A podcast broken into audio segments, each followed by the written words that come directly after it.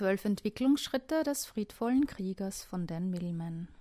Das fünfte Tor. Bezähme deinen Geist. Du nimmst die Welt durch die trübe Fensterscheibe deiner Ansichten, Deutungen und Assoziationen wahr. Die Welt ist also nur eine Widerspiegelung deines eigenen Geistes. Sobald dein Denken sich klärt, wirst du die Realität einfach so sehen, wie sie ist. Das verrät deine, was verrät deine Lebenserfahrung über die Filter deiner Wahrnehmung? Vom inneren Frieden und der Einfachheit der Realität. Ein Zitat von Buddha. Wir sind das, was wir denken. Alles, was wir sind, entsteht mit unseren Gedanken. Mit unserem Denken erschaffen wir die Welt. Als erstes die Landkarte im Reich deiner Gedanken. In seiner Schrift Der Staat beschreibt Platon Menschen, die in der Tiefe einer Höhle einer dunklen Höhle leben, fernab vom Tageslicht. Sie sehen nur ihre eigenen Schatten im Feuerschein an den Höhlenwänden. Diese dunklen, schattenhaften Formen sind die einzige Realität dieser Menschen, denn sie haben sich noch nie aus ihrer Höhle hinausgewagt. Sie wissen nicht einmal, dass es überhaupt ein Draußen gibt. Das Gleichnis geht noch weiter. Platon beschreibt, wie einer von ihnen aus der Höhle entkommt und ans Sonnenlicht der wirklichen Welt tritt. Nachdem er das Licht gesehen hat, kehrt er in die Höhle zurück und versucht ohne großen Erfolg den anderen Menschen, die immer noch in der Finsternis gefangen sind, von der realen Welt da draußen zu erzählen. Seine Worte sind den anderen völlig unverständlich, nur einige wenige abenteuerlustige Seelen wagen sich gemeinsam mit ihm hinauf ins Unbekannte, in eine hellere, strahlende Realität. Wir alle leben in der Höhle unserer getrübten, verzerrten Wahrnehmungen und sehen in Wirklichkeit gar nicht die Welt, sondern nur unser eigenes Denken. Dieses Kapitel will dir zeigen, wie du über das Schattenspiel deiner Gedanken hinauswachsen und die Realität so erfassen kannst, wie sie ist. Sie ist nämlich ganz anders, als du denkst. Die zwölf Entwicklungsschritte des friedvollen Kriegers von Dan Millman. Das fünfte Tor. Bezähme deinen Geist. Du nimmst die Welt durch die trübe Fensterscheibe deiner Ansichten, Deutungen und Assoziationen wahr. Die Welt ist also nur eine Widerspiegelung deines eigenen Geistes. Sobald dein Denken sich klärt, wirst du die Realität einfach so sehen, wie sie ist. Was verrät deine Lebenserfahrung über die Filter deiner Wahrnehmung? Von, vom inneren Frieden und der Einfachheit der Realität. Wir sind das, was wir denken. Alles, was wir sind, entsteht mit unseren Gedanken. Mit unserem Denken erschaffen wir die Welt. Ist ein Zitat von Buddha. Nun zur Landkarte im Reich deiner Gedanken. In seiner Schrift Der Staat beschreibt Platon Menschen, die in der Tiefe einer dunklen Höhle leben, fernab vom Tageslicht. Sie sehen nur ihre eigenen Schatten im Feuerschein an den Höhlenwänden. Diese dunklen, schattenhaften Formen sind die einzige Realität dieser Menschen, denn sie haben sich noch nie aus ihrer Höhle hinausgewagt. Sie wissen nicht einmal, dass es überhaupt ein Draußen gibt. Das Gleichnis geht noch weiter. Platon beschreibt, wie einer von ihnen aus der Höhle entkommt und ans Sonnenlicht der wirklichen Welt tritt.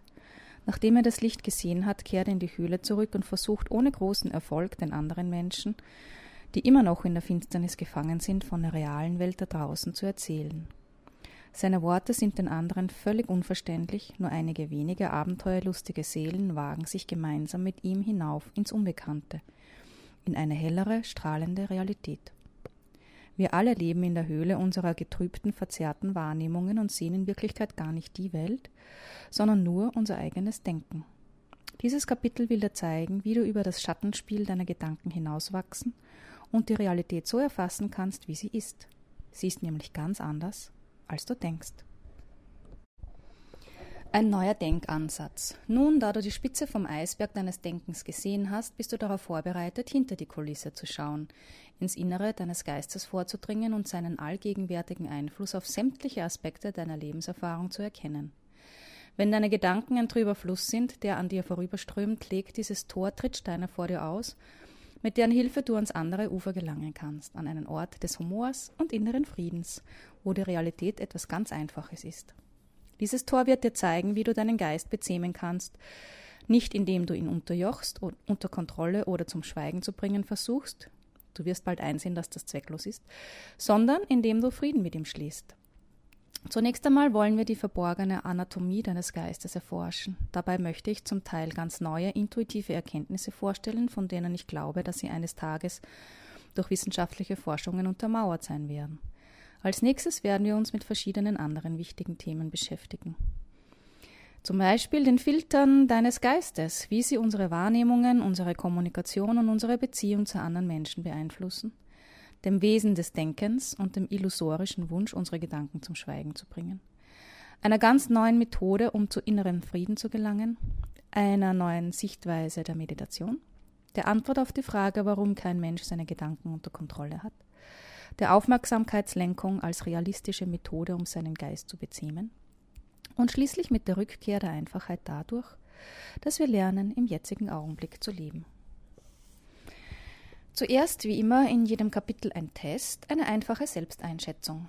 Genau wie bei den anderen Toren steht auch hier eine intensive Selbsterforschung und Selbsteinschätzung am Anfang. Das ist die Vorbereitung, die du brauchst, um das Terrain deines eigenen Denkens zu erforschen. Mit Hilfe dieser Einschätzung kannst du die Information in diesem Kapitel auf dein persönliches Leben anwenden. Wenn du einen Löwen zähmen willst, solltest du schon einiges über Löwen wissen. Das gleiche gilt auch für deinen Geist. Also, denke einmal über folgende Fragen nach. Wie würdest du deinen eigenen Geist beschreiben? Ist er ruhig oder ständig mit irgendetwas beschäftigt? Glaubst du, die Realität so zu sehen, wie sie ist? Was tust du, wenn dir beunruhigende Gedanken durch den Kopf gehen, beispielsweise Sorgen, Ängste oder Schuldgefühle? Glaubst du, dass dein Leben besser funktionieren würde, wenn du dein Denken besser unter Kontrolle hättest? Hast du schon einmal versucht, deine Gedanken zum Schweigen zu bringen? Wenn ja, was ist dann passiert? Bemühst du dich positiv zu denken und ist dir das schon einmal über einen längeren Zeitraum hinweg gelungen? Sind Menschen deiner Meinung nach für die kleinlichen, eifersüchtigen, negativen oder vielleicht sogar sadistischen Gedanken verantwortlich, die ihnen durch den Kopf gehen? Würdest du gern ein einfacheres Leben führen? Was könnte das mit deinem Denken zu tun haben? Die Anatomie deines Geistes. Zunächst einmal ein paar erklärende Worte zum Thema Gedanken, weil ich diesen Begriff häufig benutze. Gedanken sind die subjektiven Bilder, Laute und Worte und die Ansichten, Assoziationen, Deutungen und Sinngebungen, die uns durch den Kopf gehen oder unsere Aufmerksamkeit fesseln. Unser Geist ist ein Ozean des Bewusstseins, durch den unsere Gedanken strömen, manchmal wie Treibgut, manchmal auch wie Segelschiffe oder Schnellboote. Wir können ganz bewusst an, an etwas Bestimmtes denken, zum Beispiel wenn wir eine Rede einüben, uns an eine Einkaufsliste erinnern oder ein Rätsel oder eine Mathematikaufgabe lösen. Solches bewusstes, solches bewusstes Denken ist eindeutig eine ganz besondere, wertvolle Fähigkeit des menschlichen Geistes, also kein Problem, sondern ein Vorteil die Gedanken, die wir überwinden sollten. Der Geist, den wir bändigen müssen, sind jene zufällig auftauchenden, boshaften Kobolde, die unser klares Denken, die innere Ruhe einer klaren Wahrnehmung und vor allem unsere Beziehung zu uns selbst, anderen Menschen und dem täglichen Leben beeinträchtigen. Das ist der unstete Geist, der sich wie ein wilder Affe von Ast zu Ast schwingt. Ihn müssen wir bezähmen. Selbst jetzt, in dem Augenblick, wo du dieses Kapitel liest, werden die Grenzen unserer wissenschaftlichen Erkenntnisse über das menschliche Gehirn ständig durch immer neue Forschungsarbeiten erweitert. Doch nur wenige Menschen haben Einblick in die Anatomie ihres eigenen Geistes, seine Struktur und Funktionsweise. Um diesen Erkenntnisprozess in Gang zu setzen, möchte ich an dieser Stelle ein spekulatives Modell unserer rechten und linken Gehirnhälfte vorstellen. Zwar stehen die beiden Gehirnhälften in enger Wechselbeziehung zueinander und bilden ein zusammenhängendes Ganzes, trotzdem hat jede Hälfte andere Aufgaben und Funktionen. Deine linke Gehirnhälfte arbeitet eher linear, logisch, rational, strukturiert und mathematisch. Sie denkt vernunftbetont, orientiert sich an abstrakten Begriffen, zieht logische Schlussfolgerungen, verarbeitet Informationen und wägt sie gegeneinander ab, klassifiziert Wertvorstellungen, vergleicht und analysiert, um schließlich zu einer Entscheidung zu kommen.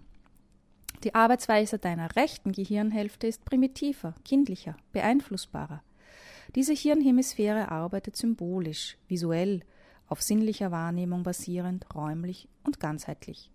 Sie verarbeitet Informationen unmittelbar mit Hilfe ihres Instinkts und ihrer Intuition und nicht durch logisches Denken. Das alles ist schon lange bekannt, doch es gibt auch noch etwas anderes, was noch nicht allgemein akzeptiert ist, was ich aber trotzdem für wahr halte. Deine linke Gehirnhälfte ist das Zentrum deines Ichs oder deines bewussten Geistes, der Sitz deiner persönlichen Identität und deines Intellekts. Diese Gehirnhälfte lernt, das heißt, sie nimmt Informationen, Daten, Anschauungen und Wertvorstellungen auf und verarbeitet sie. Zu diesem Material hast du jederzeit Zugang. Deine rechte Gehirnhälfte ist Zentrum deines Unterbewusstseins, in einer Weise, die wir bis jetzt noch nicht ganz verstehen. Der Sitz deiner unterschwelligen Anschauungen, Informationen, Wertvorstellungen und Assoziationen. Zu diesen Gedächtnisinhalten kannst du dir nicht ohne weiteres willentlich Zugang verschaffen. Später wirst du noch mehr über die Rolle erfahren, die deine beiden Gehirnhälften für deine Intuition und deine Sexualität spielen. Doch an diesem Tor wollen wir uns auf die Frage konzentrieren, was für einen Einfluss dein Bewusstsein und dein Unterbewusstsein auf die Qualität und Klarheit deines Lebens haben. Vorläufig genügt es, dir darüber klar zu werden, dass dein Gehirn und dein ganzer Körper am besten funktionieren, wenn beide Gehirnhälften zusammenarbeiten und ein Ganzes bilden, das größer ist als die Summe seiner Teile. Dadurch wird nicht nur dein logischer Verstand geschärft, sondern auch das Potenzial deiner kreativen Fähigkeiten erweitert. Bringe Licht ins Dunkel deines Unterbewusstseins. Ein wichtiger Aspekt von Bewusstseinserweiterung und Heilung, harmonischer Ausgewogenheit und Ganzheit ist die Bewusstmachung des Unterbewussten. Dazu gehören Überzeugungen, Gedanken und Erinnerungen. Unser Unbewusstes ist jener Teil unseres Geistes, den wir normalerweise nicht wahrnehmen und zu dem wir auch keinen Zugang haben, das geheimnisvolle Reich des Tiefschlafs und der Stille. Unser Unbewusstsein ist für uns so rätselhaft, dass wir nicht einmal wissen, ob es überhaupt existiert. Die Inhalte unseres Unterbewusstseins hingegen sind uns zwar normalerweise auch nicht bewusst, aber zu ihnen können wir uns Zugang verschaffen. Das sind zum Beispiel Träume, Intuitionen, Ansichten und innere Bilder. In gewisser Weise ist unser Unterbewusstsein der Teil unseres Geistes, den wir noch nie einer kritischen Prüfung oder Untersuchung unterzogen haben. In diesem Kapitel wollen wir das Licht deines Bewusstseins wie bei einer Meditation in neue, noch unerforschte Bereiche hineinfließen lassen, das Dunkel erhellen und Schatten in dreidimensionale Realität verwandeln. Du weißt inzwischen schon, dass dein Unterbewusstsein gleichzeitig die instinktive Weisheit deines Körpers ist und über die Ausschüttung von Hormonen autonome, das heißt unwillkürliche Abläufe wie deine Immunreaktion und deine Energiereserven steuert. Du kennst auch bereits einige kindliche Eigenschaften deines Unterbewusstseins und weißt, welche Bedeutung sie für deine Motivation und Willenskraft haben. Mit dem Begriff inneres Kind ist im Grunde nichts anderes gemeint als dieses Unterbewusstsein. Du musst dich mit deinem Unterbewusstsein vertraut machen, denn es ist der Strom deiner unsteten, zufälligen Gedanken. Derselbe Bereich, zu dem wir auch in unseren Träumen und bei der Meditation Zugang bekommen. Gedanken entstehen von selbst und bilden einen unterschwelligen Fluss in deinem Gehirn. Manchmal erregen sie deine bewusste Aufmerksamkeit, dann fällt dir auf, dass du gerade an etwas Bestimmtes denkst. Doch meistens ziehen sie unbemerkt vorüber wie ein unterbewusster Strom. Diese Gedanken manifestieren sich als ganz leises, kaum hörbares Flüstern, das sich dann zu deinen Stimmen, Emo Stimmungen, Emotionen, Wünschen und Impulsen verdichtet. Wenn du sie nicht bemerkst, beeinflussen sie dein Verhalten wie hypnotische Suggestionen. Wenn du sie dagegen bewusst als Gedanken wahrnimmst und beobachtest, wie bei der Meditation, findet ein Heilungsprozess statt. Denn dann wirst du deiner Gedanken deiner Ängste, Überzeugungen und Assoziationen gewahr und betrachtest sie im Licht deines Bewusstseins. Dadurch verlieren sie ihre Macht, deine Realität zu verzerren, deine Stimmungen zu beherrschen oder dich einzuengen. So, wir kommen nun zu den Filtern deines Denkens. Ein altes spirituelles Sprichwort besagt, dass das Denken der Mörder der Realität ist. Was bedeutet das und was für eine Rolle könnte diese Erkenntnis für dein Leben spielen? Schau dich einmal in deiner Umgebung um. Was siehst du? Lausche auf die Geräusche in deiner Umge Umgebung. Was hörst du? Du nimmst die Welt durch fünf Sinneskanäle wahr. Visuell mit den Augen, auditiv mit dem Gehör, taktil durch deinen Tastsinn, olfaktorisch durch den Geruchssinn. Und gustatorisch mit deinem Geschmackssinn. Aber du nimmst diese Sinneseindrücke nicht direkt oder objektiv wahr, das heißt nicht so, wie sie wirklich sind. Sie durchlaufen vielmehr verschiedene Filter und werden dabei von deinen Deutungen, Erwartungen, Vermutungen, Überzeugungen, Assoziationen, Ängsten, Wünschen und Meinungen gefärbt und oft auch verzerrt. Außerdem nimmst du alle Dinge durch den Filter deines kulturellen Hintergrundes, deiner Religion, deiner Ausbildung, deines Berufs, deiner Rasse und deines Geschlechts wahr. All diese Filter sind im Laufe der Jahre durch eine individuelle Lebenserfahrung entstanden. Das bedeutet, du siehst und hörst und schmeckst nicht einfach, sondern siehst etwas Langweiliges oder Trauriges oder Interessantes. Du hörst eine wunderbare oder enttäuschende Musik, du schmeckst köstliches Essen oder farblose Kost, die dich an Großmutters Küche erinnert. Auf diese Weise wird die Realität zu deiner Realität. An die Stelle dessen, was ist, tritt das, wofür du es hältst. Die Realität ist nicht so, wie du meinst. Das ist einer der wichtigsten Grundsätze, an den du immer denken solltest, wenn du Meisterschaft über dein Denken erlangen willst. Wenn du bei einem Stadtbummel zufällig Hunger hast, werden dir unterwegs hauptsächlich Restaurants und Imbissbuden auffallen. Wenn du Geld brauchst, siehst du überall Banken. Oder, wie Ram das einmal gesagt hat, wenn du ein Gauner bist, wirst du überall Geldbeutel sehen, die dich zum Diebstahl verführen. Wenn ein Taschendieb in einer Menge von lauter Heiligen steht, sieht er nichts anderes als ihre Taschen. Da wir alle mit unterschiedlichen Filtern ausgestattet sind, nehmen wir die Welt auch alle ein bisschen anders wahr. Wir sehen zwar dieselben Gegenstände, aber sie haben für jeden von uns eine andere Bedeutung. Oder, wie ein un unbekannter Dichter einmal an die Wand eines Gefängnisses schrieb, zwei Männer schauten durch das Gefängnisgitter auf die Welt da draußen. Der eine sah nur Dreck und Schlamm, der andere die Sterne. Objektives Zuhören. Hast du überhaupt gehört, was ich gesagt habe? Wir alle kennen diesen Satz, denn nur wenige Leute hören ihren Mensch Mitmenschen aufmerksam zu. Deshalb reagieren wir auch nicht auf das, was tatsächlich gesagt wurde, sondern eher darauf, was wir durch unsere eigenen Filter gehört haben.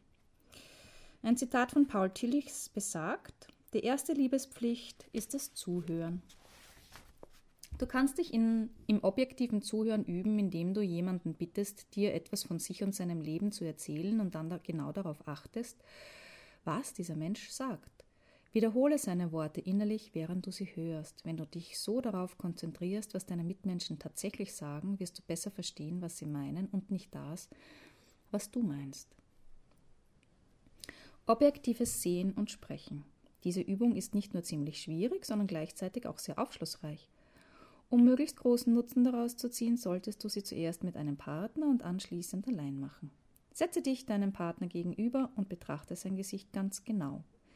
Dann beschreibe, was du wahrnimmst, und zwar ohne alle Deutungen und Werturteile. Zähle einfach alles auf, was du siehst. Formen, Farben, Farbnuancen, Oberflächenstrukturen und Linien, statt zu beschreiben, wie es dir vorkommt. Vermeide subjektive Werturteile wie hübsch, attraktiv, hässlich, merkwürdig oder interessant. Frage deinen Partner hinterher, wie objektiv deine Darstellung war und bitte ihn, dich auf die gleiche Art und Weise zu beschreiben.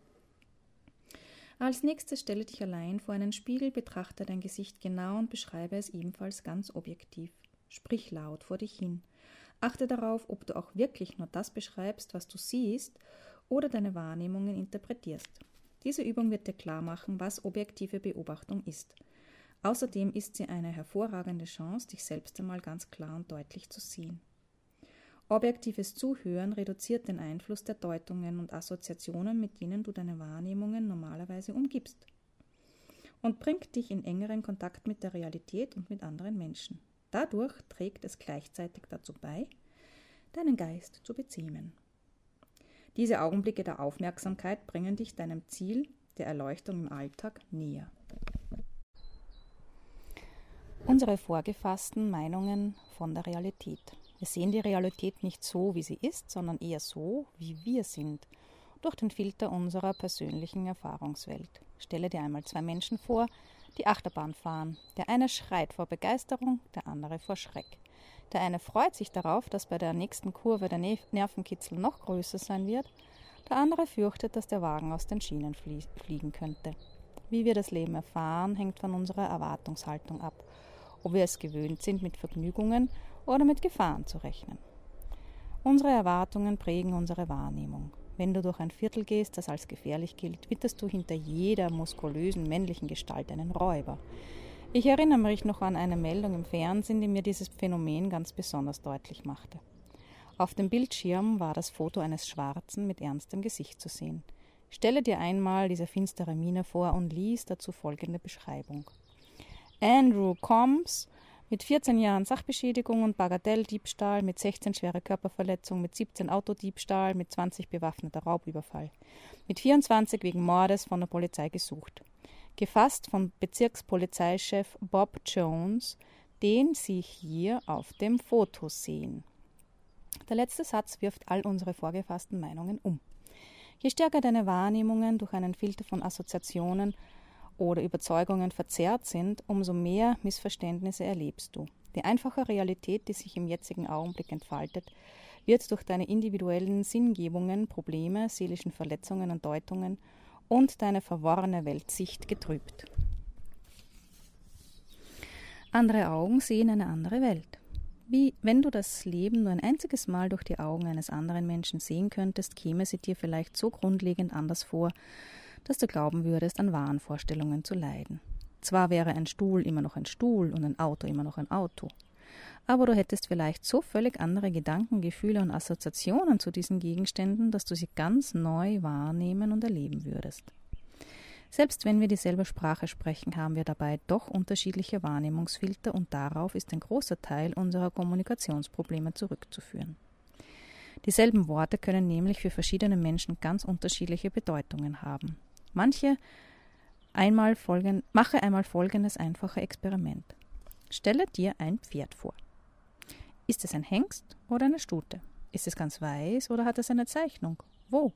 Wie groß ist es? Wie alt ist es etwa? Welche besonderen Merkmale hat es noch? Und jetzt lege dieses Buch für ein paar Minuten beiseite und bitte einen anderen Menschen in deiner Nähe, sich ein Pferd vorzustellen und es dir zu beschreiben. Höchstwahrscheinlich wird dieses Pferd ganz anders aussehen als dasjenige, das du dir vorgestellt hast. Mehr noch, ihr beide werdet auch ganz andere Gefühle und Assoziationen mit Pferden verbinden. Da wir Menschen in so verschiedenen Welten leben, wundert es mich, dass wir einander überhaupt verstehen. Wahrnehmungsfilter und zwischenmenschliche Kommunikation. Unterschiedliche Wahrnehmungsfilter können zu Kommunikationsproblemen in unseren zwischenmenschlichen Beziehungen führen. Hierzu nur ein Beispiel. Alex, Rebers 14-jähriger Sohn, kommt von der Schule nach Hause und geht sofort an den Kühlschrank, um dem Gott des Essens zu huldigen. Dann lümmelt er sich, sich aufs Sofa, greift nach der Fernbedienung des Fernsehers, um einfach ein paar Minuten lang gedankenlos in die Röhre zu starren. Da kommt Reber ins Wohnzimmer. Sie sieht Alex und sofort fällt ihr ein, dass er in ein paar Tagen eine wichtige Klassenarbeit schreiben muss. Reber weiß, dass Alex ein guter Schüler ist und all seine schulischen Aufgaben fleißig und gewissenhaft erledigt. Außerdem ist sie in Gedanken mit einem eigenen Projekt beschäftigt. Trotzdem möchte sie ihrem Sohn zeigen, dass sie sich für sein Leben und sein Vorwärtskommen in der Schule interessiert. Hallo Alex, ruft sie ihm deshalb zu, ehe sie wieder ins Büro geht. Wie kommst du mit deiner Vorbereitung auf die Geschichtsarbeit am Freitag voran?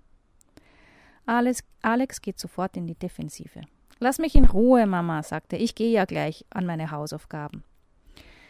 Eigentlich wollte Reba Alex nur Interesse an seinen schulischen Aktivitäten zeigen, doch als sie fragte, wie kommst du mit deiner Vorbereitung voran, deutete Alex diese Worte durch seine eigene Wahrnehmungsfilter und hörte etwas ganz anderes heraus.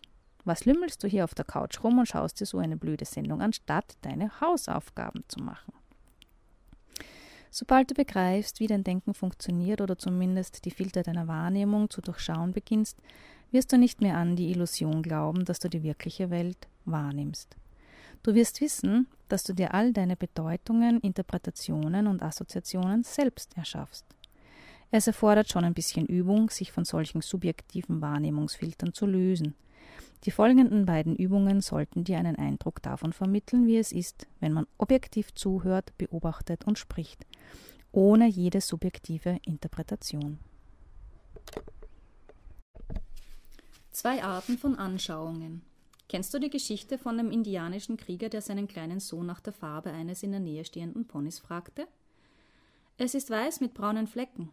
Auf dieser Seite, antwortete der Sohn. Das ist ein Wissen, das auf unmittelbarer Erfahrung beruht. Der kleine Junge beschreibt nur die Seite des Pferdes, die er sehen konnte. Viele Menschen glauben, dass ihre Handlungen und Entscheidung, Entscheidungen auf Wissen und direkter Erfahrung basieren. Doch in Wirklichkeit lassen wir uns von unzähligen Vermutungen und Überzeugungen leiten und nicht von unserer unmittelbaren Erfahrung. Unbewusste Anschauungen sind diejenigen, die wir für Realität oder Wahrheit halten. In solchen Fällen sagen wir nicht, ich glaube, dass das so ist, sondern das ist so. Auf solchen unbewussten Überzeugungen basieren alle Arten von Fundamentalismus. Menschen, die wirklich an etwas glauben, verteidigen ihre Ideen und Überzeugungen fanatisch als die absolute Wahrheit. Sie halten ihre Ansichten für das Wort Gottes. Solchen Fundamentalismus gibt es nicht nur im religiösen Bereich, sondern auf allen Gebieten, an allen Orten und zu allen Zeiten. Überall, wo Menschen überzeugt davon sind, dass ihre Methode, ihre Idee, ihre Denk- und Lebensweise das einzig Wahre sind. Sobald wir uns, uns unserer Überzeugungen bewusst werden, sobald wir erkennen, dass es sich um unsere Wahrheit und nicht um die Wahrheit schlechthin handelt, schwingt unser Bewusstsein sich schlagartig auf eine höhere Ebene empor. Das ist, das ist eher der erste Schritt zu der Erkenntnis, dass Gedanken etwas Illusorisches sind. Genau wie der Stoff, aus dem die Träume sind, entspringen sie auf geheimnisvolle Art und Weise aus unserer Psyche. Ebenso natürlich wie die Wellen an der Meeresoberfläche. Unsere Gedanken an sich sind kein Problem, nur wenn wir an sie glauben, wenn wir sie für Realität halten, bekommen wir Schwierigkeiten. Du musst nicht unbedingt leiden. Deine Aufmerksamkeit weilt entweder in der objektiven Welt dessen, was gerade geschieht, oder in der subjektiven Welt deiner Gedanken und Interpretationen hinsichtlich dessen, was gerade geschieht. Und der eine und nur eine dieser beiden Welten ist real. Physischer Schmerz zum Beispiel ist ein objektives Resultat der Aktivitäten deines Nervensystems. Geistiger und emotionaler Schmerz dagegen sind deine eigenen subjektiven Schöpfungen. Sie beruhen auf deinen individuellen Deutungen und Interpretationen. Das Leben hat keinen zusammenhängenden Sinn. Du projizierst lediglich deine eigenen Sinngebungen auf das Leben. Was gut und was schlecht ist, hängt von deinem jeweiligen Standpunkt ab.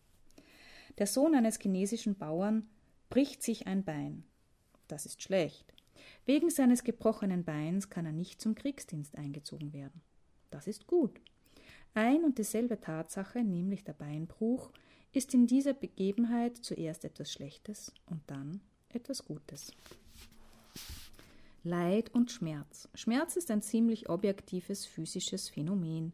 Leid hingegen ist unser physischer Widerstand gegen das, was uns was uns widerfährt.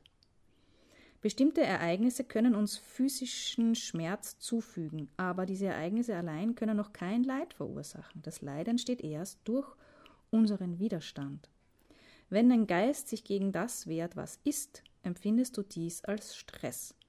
Wenn deine Ehe oder Lebens wenn dein Ehe- oder Lebenspartner dich verlässt, ist dieses Ereignis für euch beide vielleicht mit einem ganz unterschiedlichen Grad an Stress und Leiden verbunden, je nachdem, welche Bedeutung ihr eurer Trennung beimesst.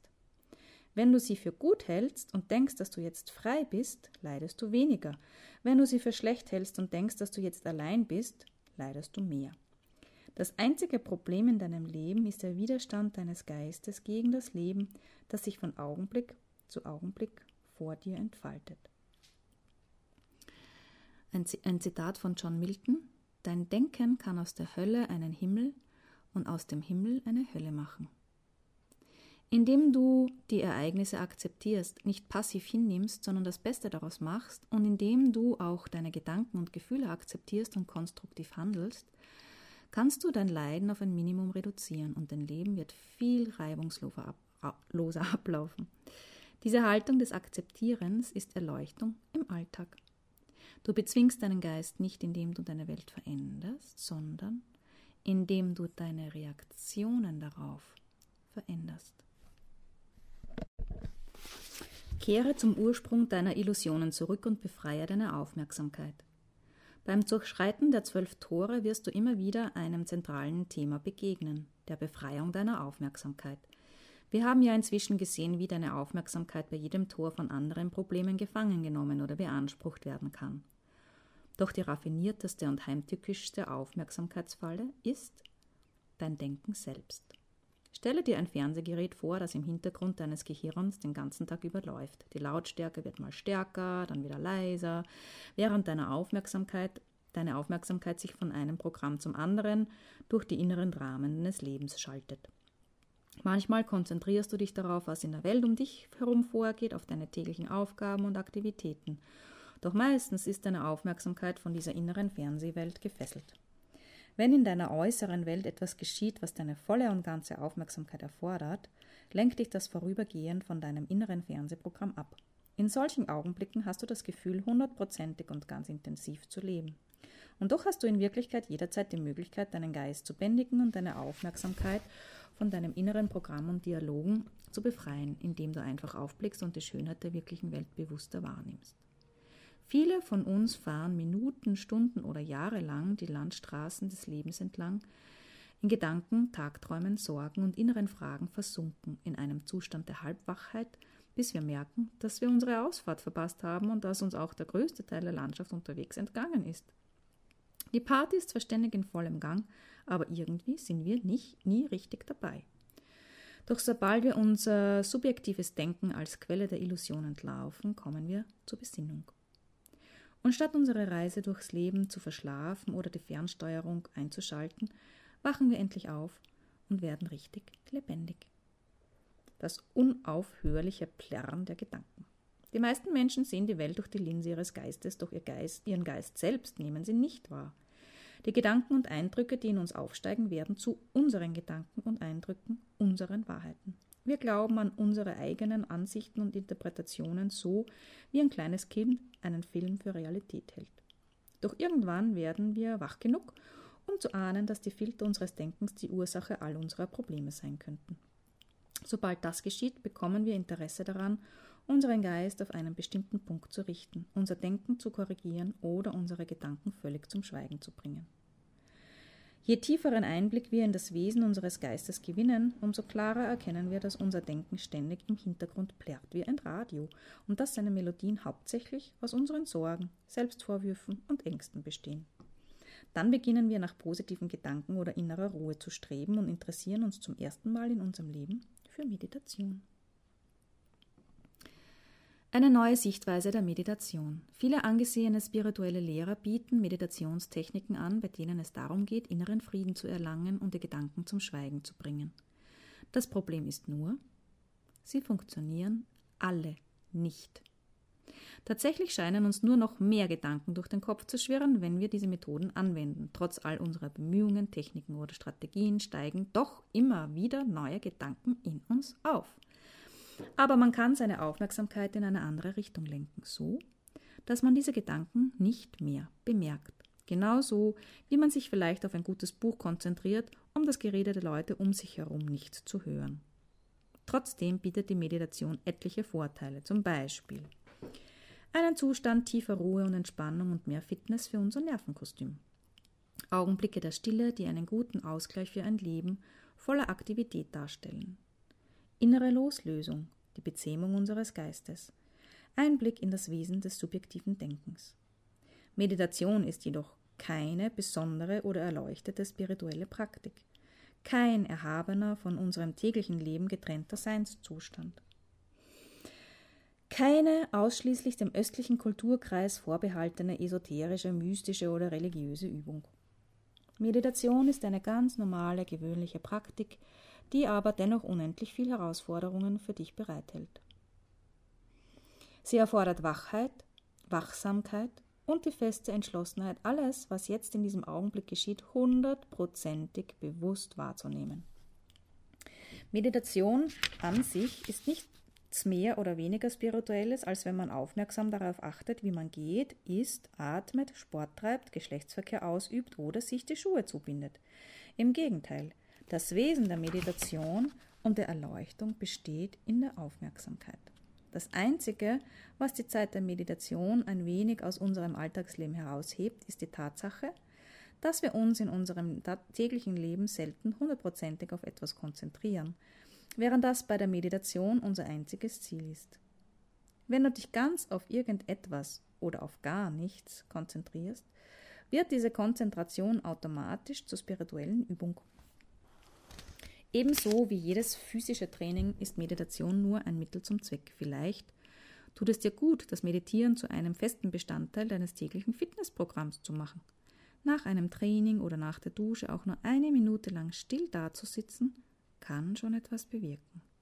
Mit dem Meditieren ist es genauso wie mit der körperlichen Betätigung. Ein kleines bisschen ist besser als gar nichts. Forschungsergebnisse deuten darauf hin, dass sich durch regelmäßige Meditation vieles erreichen lässt. Man kann seinen Blutdruck senken und stabilisieren, Ängste und Anspannung lindern, seine Kreativität steigern, sein Bluthochdruck und Herzinfarktrisiko senken und Suchtverhalten reduzieren. Wie man meditiert. Die Vorgehensweise ist von Tradition zu Tradition unterschiedlich, doch im Allgemeinen meditiert man folgendermaßen.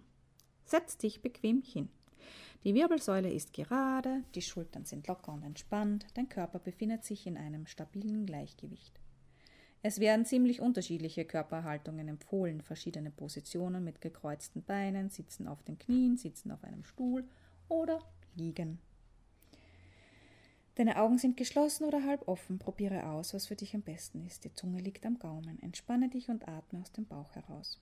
Wähle irgendein Objekt, auf das du dich konzentrieren möchtest. Das kann ein Mantra oder ein Sprechgesang sein. Du kannst dich aber auch auf deine Atemzüge konzentrieren oder sie zählen oder deine Aufmerksamkeit auf innere oder äußere Bilder oder innere oder äußere Klänge konzentrieren. Es gibt auch eine Meditationspraxis, der nach innen gerichteten Aufmerksamkeit, bei der du dich auf alle Gefühle, Wahrnehmungen, Bilder oder Gedanken konzentrierst, die spontan in deinem Bewusstseinsfeld aufsteigen. Wie lange man meditieren soll, an diese Frage scheiden sich die Geister, aber im Grunde sind alle Empfehlungen gleichermaßen richtig. Manche spirituellen Lehrer raten, so lange zu meditieren, wie man sein Interesse daran aufrechterhalten kann. Andere empfehlen, einen genauen Zeitraum für die Meditation festzustellen oder sogar eine Stoppuhr aufzustellen. Vielleicht möchtest du dir eine Mindestzeit, beispielsweise 10 oder 20 Minuten, vornehmen oder du beginnst einfach mit drei bis vier Minuten und steigerst die Dauer deiner Meditation dann ganz allmählich. Experimentiere einfach ein bisschen, wie du es bei jeder anderen Übung auch tun würdest. Meditation zu Entspannungszwecken. Wenn du hauptsächlich meditierst, um inneren Frieden zu finden, ist es vielleicht am besten, deine Aufmerksamkeit auf ein Mantra oder deine Atmung zu konzentrieren oder einfach in dich hineinzuhorchen. Zwar werden trotzdem weit, weiterhin Gedanken in dir aufsteigen, doch sie werden wieder verblassen, wenn du deine Aufmerksamkeit sanft und behutsam immer wieder auf das Mantra, die Atmung, dein inneres Bild oder deinen inneren Klang zurücklenkst. Dabei entspannt sich dein Körper und du versinkst in einem Gefühl der stillen Zeitlosigkeit. Meditation um tieferer Erkenntnisse willen. Bei dieser Art von Meditation achtest du auf alles, was in deinem Bewusstsein aufsteigt. Die Meditationspraxis ist ein Weg zur Erleuchtung. Du wirst zu reinem, losgelöstem Bewusstsein, das die Gedanken, Bilder, inneren und äußeren Geräusche, Stimmen, Emotionen und physischen Wahrnehmungen, die in dir aufsteigen, ohne Werturteile oder Erwartungen beobachtet. Du reagierst Nein, du registrierst einfach alles, was kommt und lässt es dann wieder an dir vorüberziehen. Die vollständige Meditationspraxis ist ein dreifacher Prozess. Aufmerksamkeit, Erkenntnis und Loslösung. Loslösung bedeutet, alles loszulassen, was in deinem Bewusstsein aufsteigt, statt dich daran zu klammern. Alle Bilder, Klänge, Gefühle, physische Wahrnehmungen, Erkenntnisse, Fantasien, Ängste, Freuden und Sorgen. Natürlich ist das leichter gesagt als getan. Vielleicht hast du schon einmal die Wachen am Buckingham Palace in London beobachtet. Meister der Selbstdisziplin, die regungslos dastehen und mit ernstem Gesicht vor sich hinstarren, trotz der Kinder, die sich alle Mühe geben, sie abzulenken. Beim Meditieren entspricht dein Bewusstsein diesen Palastwachen. Und deine Gedanken sind die Kinder. Das Schöne an der Meditation um tiefere Erkenntnisse willen ist, dass du sie jederzeit praktizieren kannst, mitten im täglichen Leben mit offenen Augen. Die Aufgabe, mit der du dich gerade beschäftigst, kann dein Meditationsobjekt sein. Darin liegt der Schlüssel zum Verständnis sämtlicher Zen-Künste. Teezeremonie, Blumenstecken, Kalligraphie, Bogenschießen, Fechten und anderer Kampfsportarten. Sie alle sind Formen der Meditation. Eigentlich ist alles, was du im täglichen Leben mit wirklicher Aufmerksamkeit tust, eine Möglichkeit, dein Denken zu bezähmen und ein Weg zur Erleuchtung im Alltag. Ein-Minuten-Meditation. Diese einfache Übung ist eine sehr wirkungsvolle Methode, um deine Aufmerksamkeit zu schärfen und dein inneres Gleichgewicht wiederzufinden. dein Denken im jetzigen Augenblick zu bezähmen, eine Art Blitzmeditation fürs tägliche Leben. Sie geht folgendermaßen. Irgendwann im Laufe des Tages, vor allem in Augenblicken der Hektik oder in Stresssituationen, halte inne bei dem, was du gerade tust. Atme tief ein und meditiere oder bete eine Minute lang ganz intensiv. Dieses Gebet kann eine inständige Bitte um Führung sein oder du denkst einfach nur ganz tief aus dem Herzen heraus an den Geist. Das Wichtigste dabei ist, dass du Herz, Aufmerksamkeit und Gefühl miteinander verbindest. Eine Technik, auf die ich beim elften Tor noch näher eingehen werde. Dieser Augenblick der Andacht und des reinen Gefühls, in dem alles wieder in die richtige Perspektive gerückt wird, strömt mit der gleichen reinigenden Kraft durch deinen Geist, wie eine frische Brise die abgefallenen Blätter vom Gehsteig fegt. Deine innere Verfassung wird sich dadurch fast schlagartig verändern. Praktiziere diese einfache Meditationsübung mehrmals am Tag. Mit der Zeit wirst du tiefgreifende Resultate feststellen können. Kann man seine Gedanken unter Kontrolle bringen? Ist es möglich, immer nur positiv zu denken, wenn du dir über irgendetwas Sorgen machst? Hilft es dann dir zu sagen, hör auf damit? Nein. Gedanken strömen durch deinen Geist, so wie die Wolken am Himmel entlang treiben. Du kannst sie nicht dauerhaft kontrollieren oder zum Schweigen bringen, ebenso wenig wie du das Wetter anhalten kannst. Mache einmal ein kleines Experiment und zwar gleich jetzt. Klapper dieses Buch zu und richte deinen Blick die nächsten zwei Minuten, 120 Sekunden lang, auf den Buchumschlag. Registriere möglichst viele Details und denke an nichts anderes als an die Farbe und den Buchtitel. Halte alle anderen Gedanken von dir fern. Mach diesen Versuch jetzt sofort, noch ehe du weiterliest. Hallo, schön, dass du wieder da bist. Hast du dich dazu zwingen können, zwei Minuten lang an gar nichts zu denken? Oder wenigstens eine Minute lang? 20 Sekunden? Wenn du genau aufgepasst hast, wirst du wahrscheinlich festgestellt haben, dass schon nach ein paar Sekunden wieder Gedanken in dein Bewusstseinsfeld getrieben sind. Vage Eindrücke, Bilder oder innere Dialoge. Solche Gedanken steigen im Hexenkessel deiner Psyche ständig an die Oberfläche. Manchmal bemerkst du sie, manchmal nicht, je nachdem, ob deine Aufmerksamkeit gerade von etwas anderem gefesselt ist. Man kann zwar bis zu einem gewissen Grad lernen, seine Aufmerksamkeit auf bestimmte Dinge zu richten, doch seine Gedanken selbst kann man nicht unter Kontrolle bringen. Menschen, die Erfahrung im Meditieren haben, können einen tiefen Zustand der Entspannung erreichen, indem sie ihre Aufmerksamkeit auf einen inneren Klang richten. Und zwar aus dem einfachen Grund, weil ihre Aufmerksamkeit sich dann nicht auf ihre Gedanken konzentriert, aber die Gedanken steigen trotzdem immer weiter in ihnen auf. Ein Zen-Koan, wenn im Wald deines Geistes ein Gedanke zu Boden fällt und du achtest nicht darauf, ist er dann tatsächlich hinuntergefallen? Positives Denken leichter gesagt als getan. Du bist durchaus in der Lage, dir unter Einsatz deiner aktiven Fantasie einen köstlichen reifen Apfel vorzustellen, statt an jemanden zu denken, auf den du wütend bist. Aber wie lange kannst du das durchhalten? Gedanken sind wie Luftblasen, die im Meer aufsteigen. Du kannst zwar mit der hohlen Hand ein paar davon unter Wasser drücken, aber letzten Endes werden sie doch an die Oberfläche kommen. Durch Übungen wie das Zählen deiner Atemzüge oder das Aufsagen eines speziellen Gebetes oder Mantras kannst du es vorübergehend schaffen, dich nur auf eine einzige Idee zu konzentrieren und alles andere auszuschalten. Doch sobald deine Aufmerksamkeit auch nur für einen Augenblick nachlässt, steigen die Gedanken sofort wieder an die Oberfläche. Positive Denkstrategien beruhen ebenso wie sämtliche Methoden, mit denen man angeblich seine Gedanken zum Schweigen bringen kann, eher auf bloßem Wunschdenken als auf einer realistischen Sicht der Situation. Du brauchst deine Gedanken nicht unbedingt unter Kontrolle zu haben, du musst nur dafür sorgen, dass sie keine Kontrolle mehr über dich haben. Lass deine Gedanken so sein, wie sie sind, positiv oder negativ, und lebe einfach weiter. Lerne Mitgefühl mit dir selbst zu haben und schließe Frieden mit deinem Geist. Es ist die höchste Form der Meditation. Eine metaphysische Lösung. Es gibt auch noch eine andere bahnbrechendere Lösung für das Problem deiner Gedanken. Lass sie einfach da sein. Schließe Frieden mit ihnen und akzeptiere sie so, wie sie sind. Es ist nicht nötig, sie zum Schweigen zu bringen oder auf einen bestimmten Punkt zu richten oder sonst irgendetwas mit ihnen anzustellen. Dein Denken ist wie ein bellender Hund. Du brauchst den Hund nicht abzuschaffen. Schließlich liegt das Bellen in der Natur eines Hundes.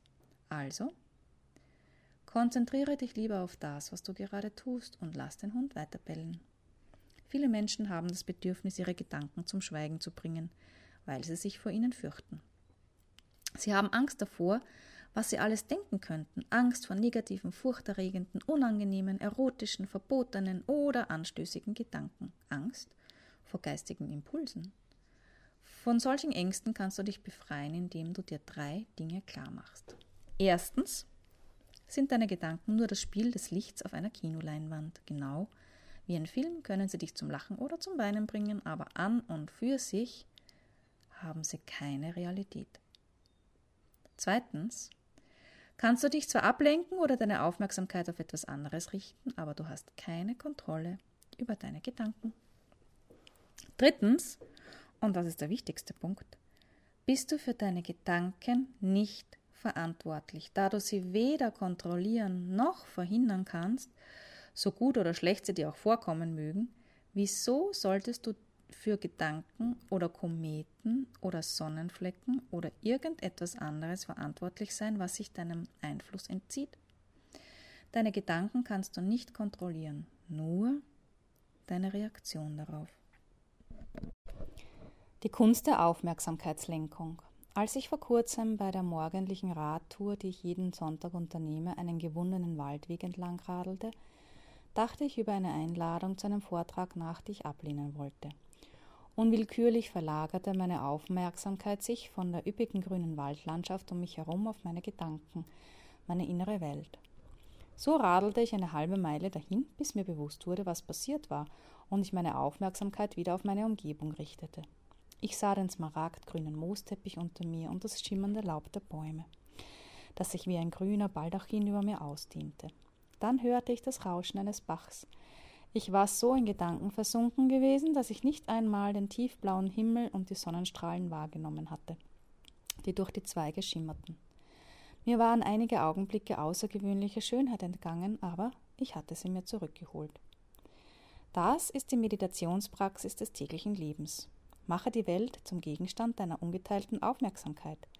Nur wenige Menschen haben die Fähigkeit entwickelt, ihre Aufmerksamkeit zu einem bestimmten Zeitpunkt auf ein bestimmtes Objekt zu richten bzw. dieses Gewahrsein zu halten.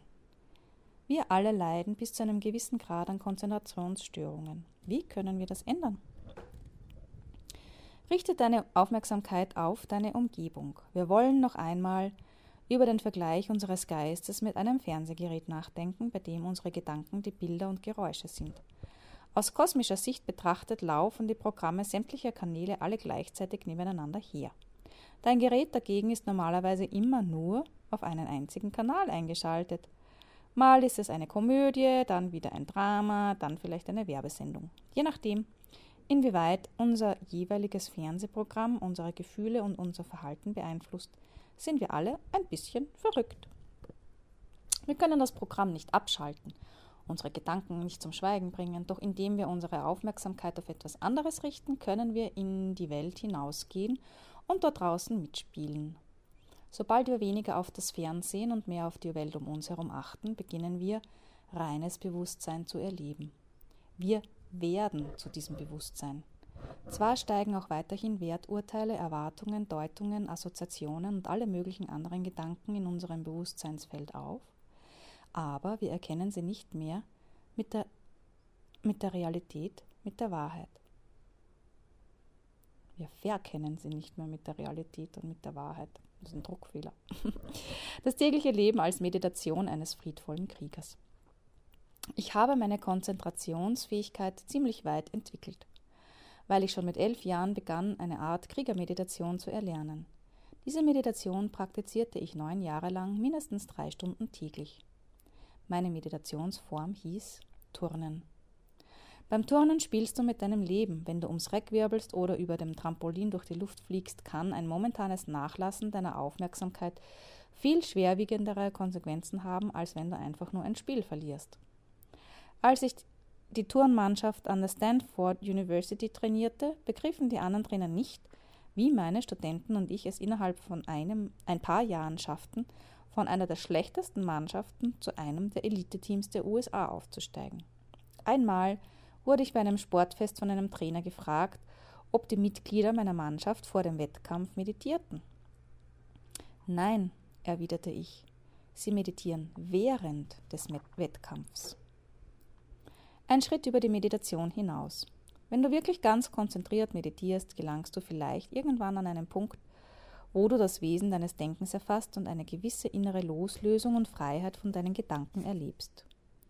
Von diesem Punkt an kannst du dich frei und ungehindert deinem Leben widmen.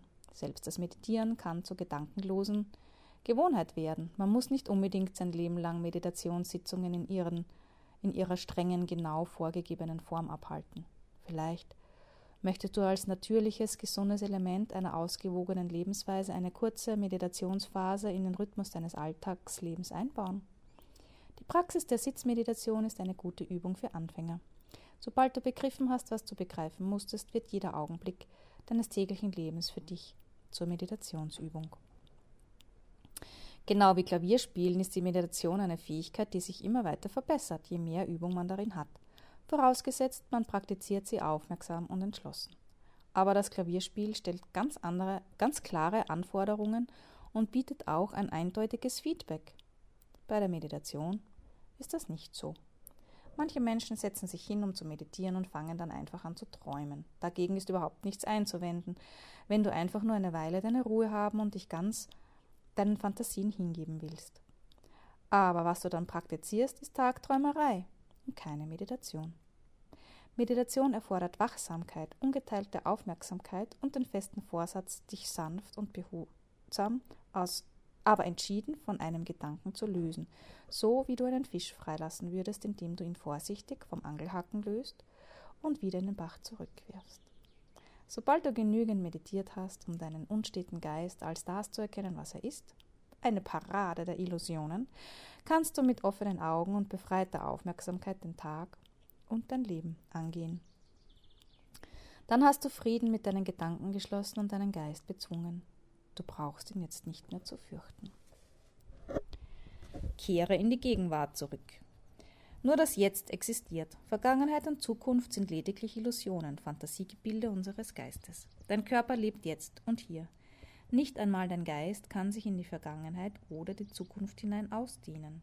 Selbst wenn du über die Vergangenheit nachdenkst, befindest du dich dabei noch immer im jetzigen Augenblick. Nur der Inhalt deiner Gedanken ist eine erinnerte oder vorgestellte Vergangenheit bzw. eine vorgenommene, vorweggenommene oder vorgestellte Zukunft.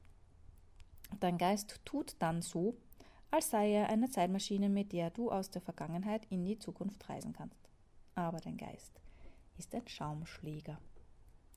Zitat von H. L. Mencken Wir sind hier und es ist jetzt. Darüber hinaus ist alles menschliche Wissen nichts als Schwindel. Das Leben kann so einfach sein. Seit unser Lebenstempo sich so sehr beschleunigt hat, übt die Vorstellung von einem einfachen Leben, genau wie die, Idee, wie die Idee inneren Friedens, eine große Anziehungskraft auf uns Menschen aus. Jedes Extrem erzeugt eine Sehnsucht nach seinem Gegenpol. Aber Komplexität ist nun einmal eine Grundtatsache des Lebens und Einfachheit nicht unbedingt gleichbedeutend mit Leichtigkeit und Erholung. Scott und Helen Nearing, die Autoren des Buches Ein gutes Leben leben, haben gezeigt, dass ein einfaches Leben ganz andere Mühen und Anstrengungen mit sich bringen kann. Zum Beispiel muss man seine Aufmerksamkeit ganz auf den jetzigen Augenblick konzentrieren, darauf, was gerade vor einem liegt und getan werden muss, eine Sache nach der anderen. Es ist durchaus möglich, in der modernen Großstadt ein ausgefülltes, bewegtes und abwechslungsreiches Leben zu führen und dir dabei doch gleichzeitig eine gewisse Einfachheit zu bewahren, wenn du deine Aufmerksamkeit auf den gegenwärtigen Augenblick richtest. Ich muss mich in meinem Leben als Ehemann, Vater zweier lebhafter Töchter im Teenageralter und Buchautor der Vorträge hält, viel reist und dauernd Briefe und Anfragen erhält, um unzählige Dinge kümmern. Dennoch ist mein Leben ganz einfach, da ich nicht mehrere Dinge gleichzeitig tun kann, sondern immer nur eins nach dem anderen. Das gleiche gilt auch für dich. Wenn du zu irgendeinem Gedächtnisinhalt Zugang gewinnst, dich daran erinnern, darüber nachdenken oder ein Problem lösen musst, dann lenke deine Aufmerksamkeit dorthin. Ansonsten konzentriere dich darauf, was in diesem Augenblick geschieht, was du gerade tust, jetzt und hier. In den folgenden Übungen wirst du lernen, wie man das macht. Der drei Frage, Fragen Weckruf. Sobald du feststellst, dass deine Aufmerksamkeit abschweift, kannst du sie in deinem Körper und in den jetzigen Augenblick zurückholen, indem du dir in Gedanken drei Fragen stellst. Atme ich? Atme einmal ganz bewusst ein und wieder aus.